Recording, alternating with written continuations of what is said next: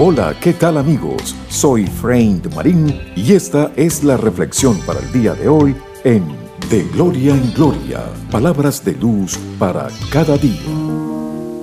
Hoy te animo a tomar este desafío que nos lo dejó escrito el apóstol Pablo en la Biblia. Orad sin cesar. Dad gracias en todo. Esto es lo que Dios espera de ustedes, como hijos de Dios que son. Esto lo encontramos en Primera de Tesalonicense, capítulo 5, versículo 17 y 18. La oración es el arma más poderosa de un hijo de Dios. Tiene el poder de cambiar el curso de la historia e incluso de inclinar el corazón de Dios.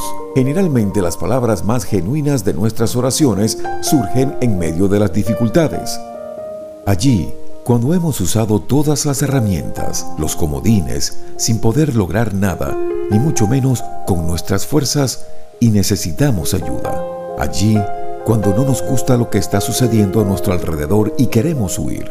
Allí cuando nos desagrada nuestra manera de ser, nuestros comportamientos y nuestras actitudes y queremos cambiar. Allí cuando nos enojamos con nosotros mismos y culpamos a los demás. Allí cuando sientes que tu mundo viene cuesta abajo y no sabes qué hacer. Allí cuando miras el caos mundial por causa de un pequeño virus y no ves respuesta. Allí mismo, justo allí es cuando comienza a brotar la oración auténtica.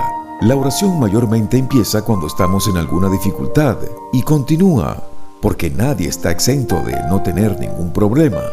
La oración en sí no exige ninguna preparación especial, vocabulario exacto ni postura apropiada. Simplemente las palabras brotan desde la necesidad y con el tiempo se convierte en una respuesta habitual para toda situación, sea buena o no tan buena, de esta vida. Y sí, nuevamente les recuerdo Filipenses capítulo 4 versículos 6 y 7 cuando ponemos nuestros problemas en las manos de Dios, Él pone su paz en nuestro corazón.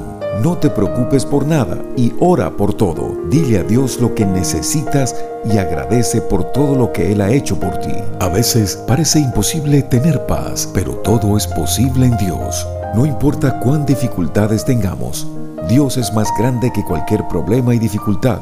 Por lo tanto, ora, ora Preséntale a Dios tus peticiones por muy difíciles e imposibles que sean.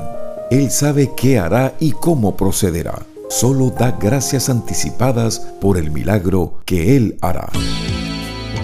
Gracias amigos por estar siempre en sintonía de estas cápsulas de reflexión de Gloria en Gloria. Será hasta la próxima y recuerden, con mucha fe y perseverancia verán realizados todos sus sueños.